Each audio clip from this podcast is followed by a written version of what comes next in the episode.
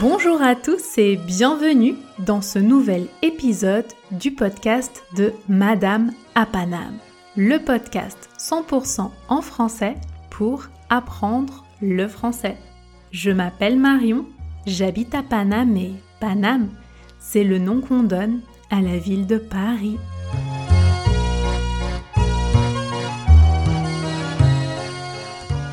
Nous sommes le vendredi 12 février 2021 et voici le flash info de la semaine.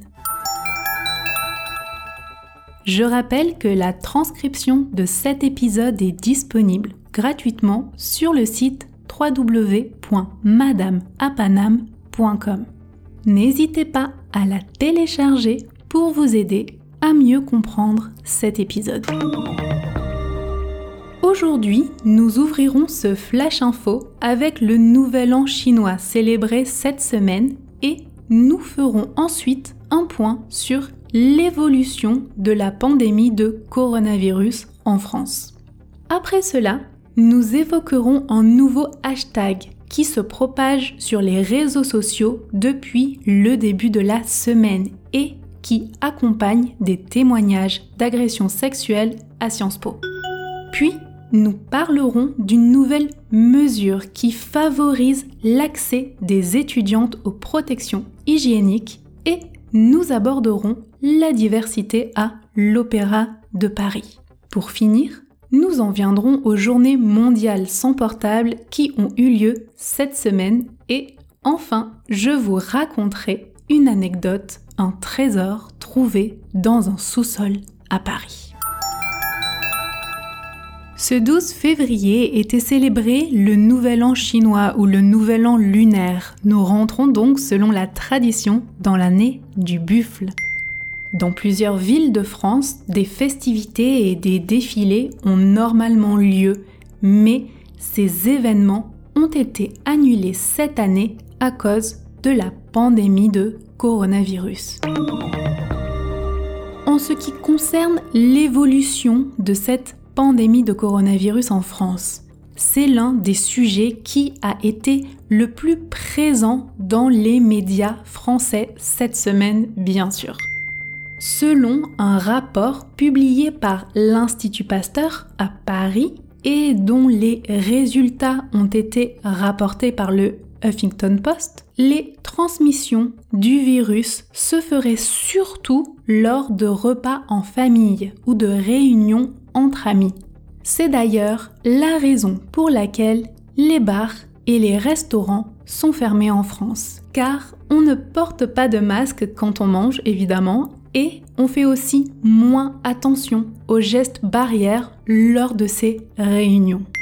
Les transmissions du coronavirus dans les transports ou dans les magasins, par exemple, seraient largement inférieures selon ce même rapport.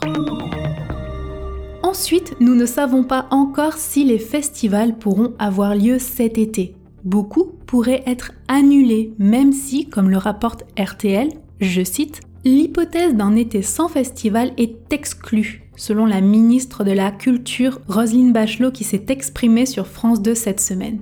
S'ils ont lieu, les festivals devront s'adapter au contexte actuel avec la mise en place de gestes barrières et d'un protocole sanitaire spécifiques, comme le fait de rester assis pour éviter les déplacements et les contacts entre les gens.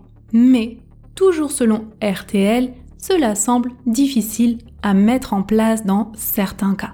D'ailleurs, la réouverture ou non des lieux culturels tels que les cinémas, les musées, les théâtres fait débat aujourd'hui. Les musées et monuments pourraient rouvrir bientôt selon la ministre de la Culture Roselyne Bachelot, mais la réouverture des cinémas ou des salles de spectacle se fera beaucoup plus tard, comme relaté dans l'Express. Cependant, le maire de Perpignan, une ville du sud-est de la France, a fait rouvrir quatre musées de la ville. Et ce, malgré les interdictions du gouvernement, comme le rapporte le Huffington Post.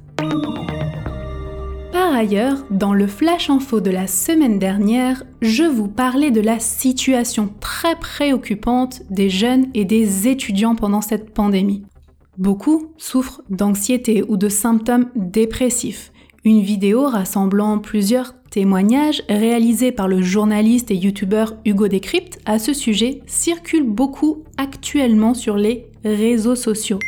La situation économique de beaucoup de jeunes et d'étudiants s'est également dégradée et l'on peut observer de longues files d'attente devant les centres d'aide alimentaire, ce qui est complètement inhabituel et alarmant.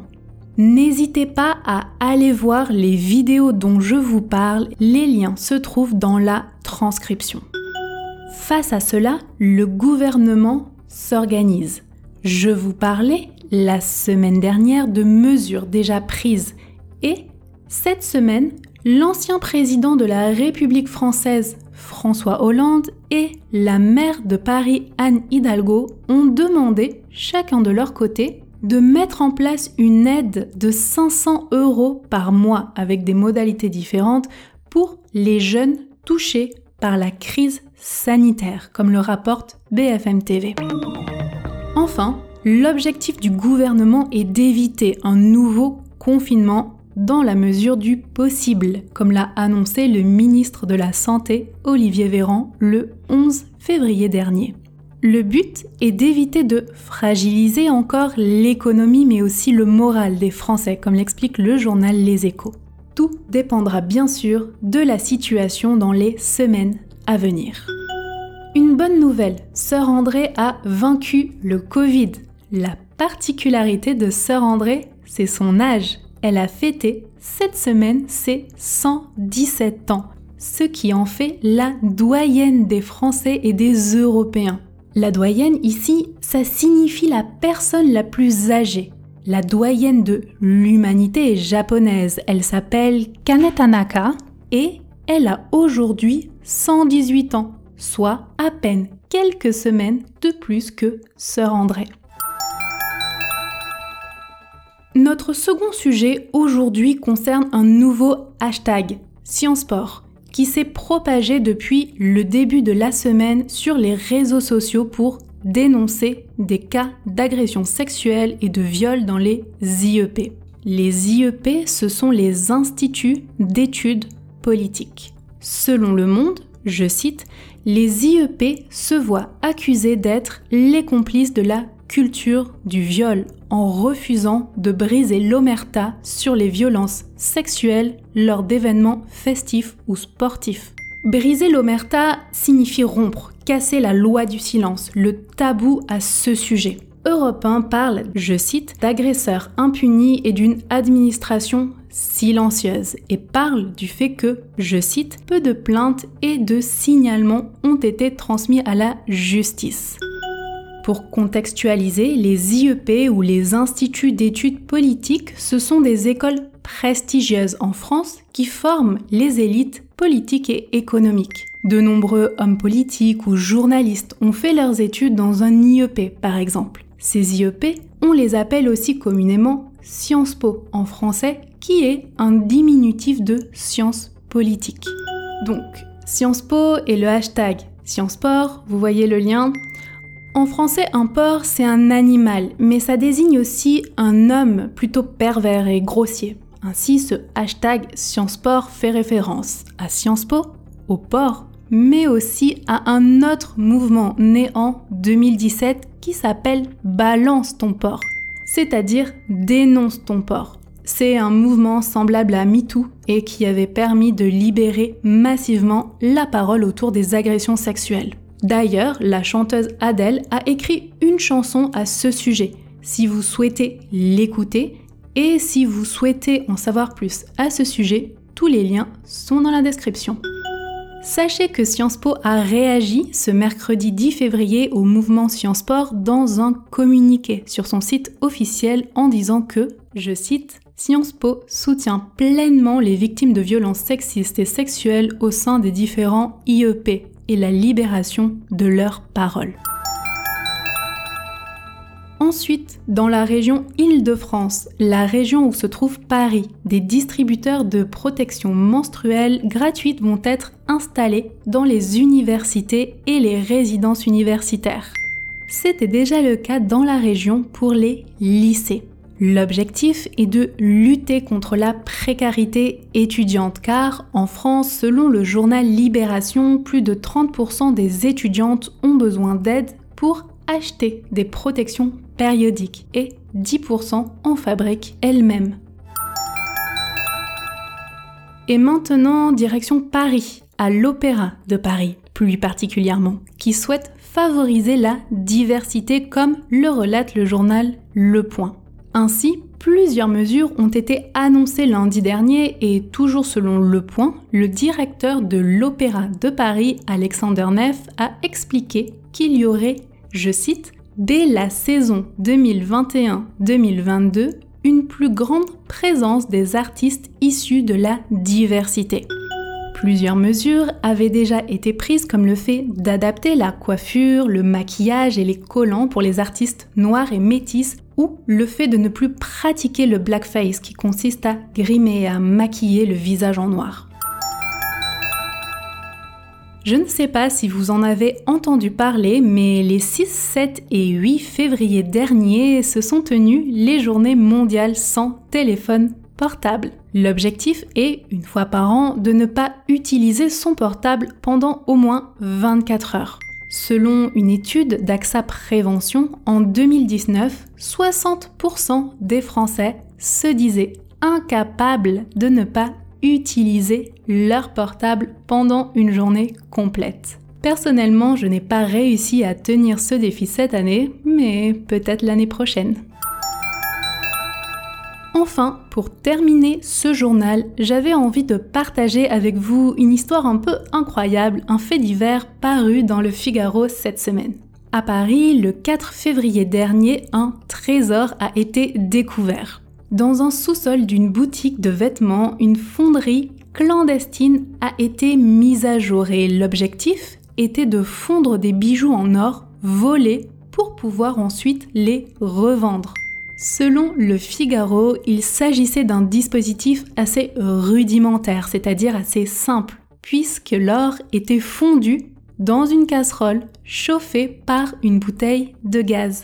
Les policiers ont trouvé de l'or donc, l'équivalent de 7000 euros, des bijoux, 10 000 euros d'argent en liquide, un saphir, mais aussi 37 000 euros non répertoriés dans le livre des comptes de la boutique. Un véritable butin.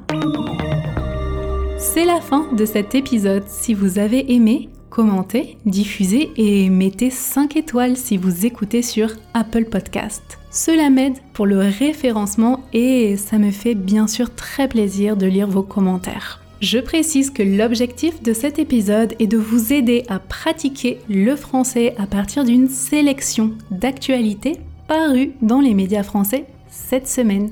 Toutes les informations présentées dans cet épisode sont issues de sources journalistiques françaises citées précisément dans la transcription disponible sur mon site www.madamapanam.com. Et elles représentent ici un support pour apprendre le français. Je décline toute responsabilité quant aux informations présentées et à l'utilisation qui pourrait en être faite. On se retrouve mardi prochain pour un épisode culturel et je vous raconterai pourquoi la ville de Paris est aussi appelée Paname. En attendant, retrouvez Madame à Paname sur les réseaux sociaux, Instagram, Facebook, Pinterest pour apprendre le français 100% en français. Prenez soin de vous et à bientôt